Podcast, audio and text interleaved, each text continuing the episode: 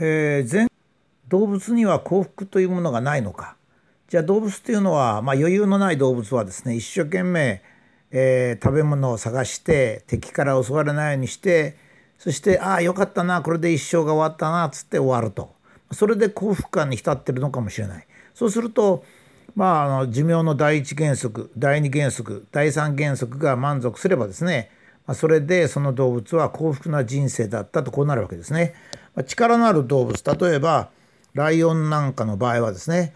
えー、っと幸福になるには暇があってゴロゴロ寝てるのが幸福なのかそれともライオン同士で遊び歩いてるのが幸福なのかという問題があってどうも動物はですね幸福は単に生きてることだという感じがするんですが、まあ、それもですね、まあ、人間が勝手に考えたことのようにも思うわけですね。それではまあ動物から考えるのもちょっとひどすぎるっていうことであれば人間を考えますと、まあ、あのこのブログにも言っておりますように紀元前700年まあヒッタイトでは1300年中国では400年ぐらいなんですが、まあ、あのおしなべて大体紀元前700年ぐらいにですねえー、まあまあ人類が住んでるところに鉄の桑が少しずつ行き渡る。そうすると、まあ、生産性が食料の生産性がものすごく上がってですねそれでみんなであの仕事をするとですね暇な人が出てきちゃう。つまり今までは100人いたら100人全員が必死で働かないと、えー、食べるものができなかったと。まあ時にはよく餓死をしたと。そうなりますとね、えー、まあ一生懸命あの要するに豊作を祈って、えー米を食べられるもしくは魚を食べられると狩りがうまくいくと、まあ、いうことがまあ幸福だったと。ああ今日よかったな今日狩りに出たけども家族にその獲物を取ってくれてっつって、まあ、帰ってくるとみんな家族が えと踊りを踊って歓迎してくれるそしてそれをみんなで焼いて食べてで簡単な踊りかなんかをして、えー、満足して寝ると。明日も神様はこうしてくださいって言った幸福感に浸ると、まあ、こうなりますよね。しかしその鉄の桑ができますとですね大体1割から2割ぐらいの人が働かなくて良いわけですよ暇な人が出てくるわけですね。この暇な人が王様になり貴族になり軍隊になりまた思想家になったり教祖になったり宗教の教祖になったりするんですね。そうするとまあその人たちだけじゃなくて他の人も暇ができるわけです。で人間が2階級に分かれますねつまり暇な人たちこれはほとんど働かずにまあ1割か2割ぐらい働いてあとは8割が暇なもんですからねそこで何かしなきゃいけないここでいわゆる幸福は何かというのが出てきたんではないかと思いますね。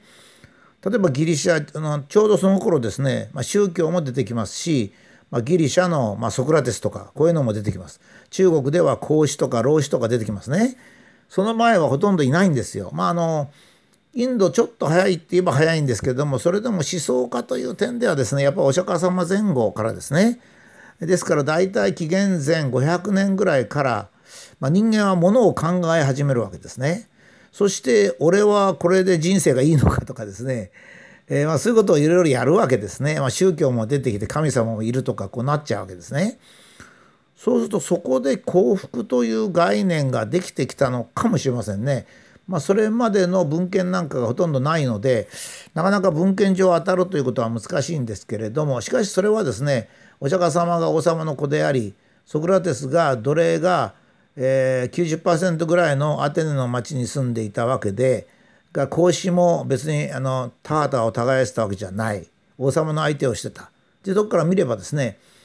えー、現在我々が整理しているその人たち思想家の最初の活動っていうのはですねむしろ特権階級のものであって、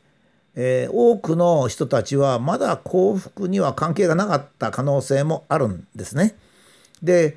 やはり相変わらず桑で、畑を耕していた以前と違うのは自分が耕したものを自分だけで食べていたのに今では自分が食べ作ったもののまあ、2割とか5割とかをその暇な人に取られてしまうというそういうまあ悲惨な状態になり相変わらず働かされるってことがあるわけですね。これはあの産業革命で、えー、起こったことと同じですね。産業革命で起こったことは機械ができて今まで14時間労働だったやつが1時間で同じ量ができるということでみんなが最初喜んだんですが蓋を開けてみるとつまり機械化が進んでみるとですね実は14時間は同じで、えー、その14倍ものを作るようになったっていう、まあ、そういうことなんですけどねも、まあ、労働はむしろ昔よりかは、まあ、自分で決められない分だけ過酷になったっていうのが、まあ、産業革命だったわけですが、まあ、そういった産業革命が紀元前700年ぐらいに起こってそれでソクラテスやお釈迦様や孔子様が生まれてそして思想とか宗教が誕生した。そしてそこで富裕階級暇な階級の幸福ということだけが、まあ、一応できるわけですね。これはですねもしかするとですよもしかすると次の産業革命、まあ、1800年と言っていいんですけど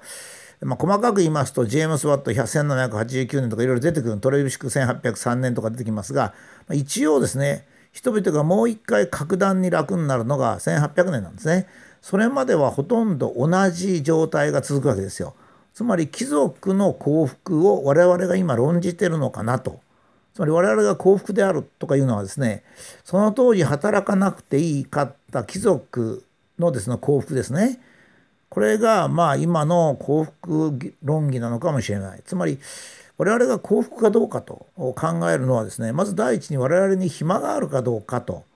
まあ、いうことがまあまず問題である。じゃあ暇があった時にその暇をどう潰すかが幸福なのかそうではなくて、えー、毎日家族と、えー、朝食を食べみんなでさあ行ってこようっつって学校に行ったり仕事場に行ったり、まあ、家庭の一生懸命洗濯をしたりして夕方また家族が帰ってきてそしてそこでご飯を食べて風呂に入って寝るというのがそのこと自体が幸福なのか。つまり幸福感というのはですね人間の基礎的な生活の中に存在するのか。それとも暇なところに存在するのかということで、まあ、幸福を考えるという意味では人類は2つ大きな課題を持っているということになりますね。まあ、動物には幸福感がないかもしれませんが動物に何が幸福かといえばおそらくですね敵があんまりいなくて、まあ、家族順調に過ぎてそれから餌もあの一応人生で豊かに与えられてそのまま人生を終わると、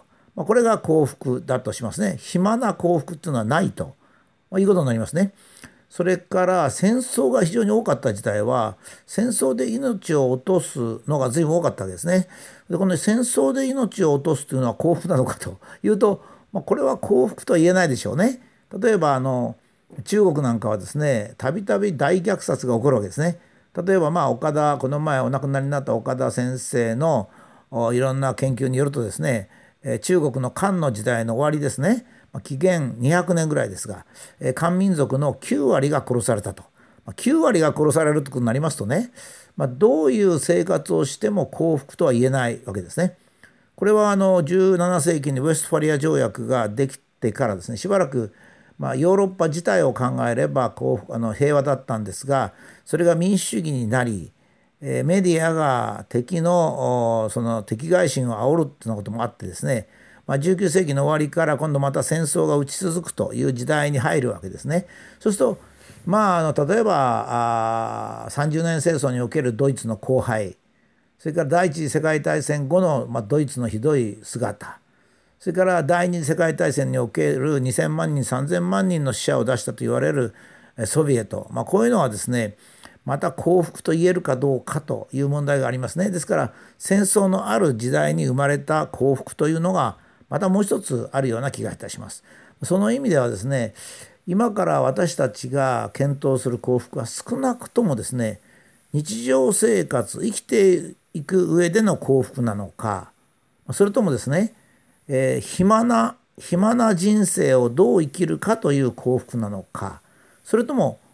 離婚しないというようなですね男女の間のことそれから子供が順調に育つという家庭内の幸福なのか家庭内以外に幸福という概念は存在するのかと、まあ、こういったことですね。まあ、それからまあ病気なんかもそうなんですが病気というのがなぜ人間に存在するのか実はあの動物にも病気は存在するんですがかなり様相が違うんですよね人間と。まあ、そういった場合つまり死が横に近接してある時の幸福感と死が横に近接してない時の幸福感というのもまた考えなきゃいけないんじゃないかと思うんですね。ま、いずれにしても紀元前700年における大きな変革それから1800年近辺における大きな変革ですねこの2つと幸福論っていうのは切っても切り離せないものではないかというふうに思います。それに加えてイエス・キリストお釈迦様ムハンマドなんかの宗教家の幸福感というものがそれにダブってくるように思います。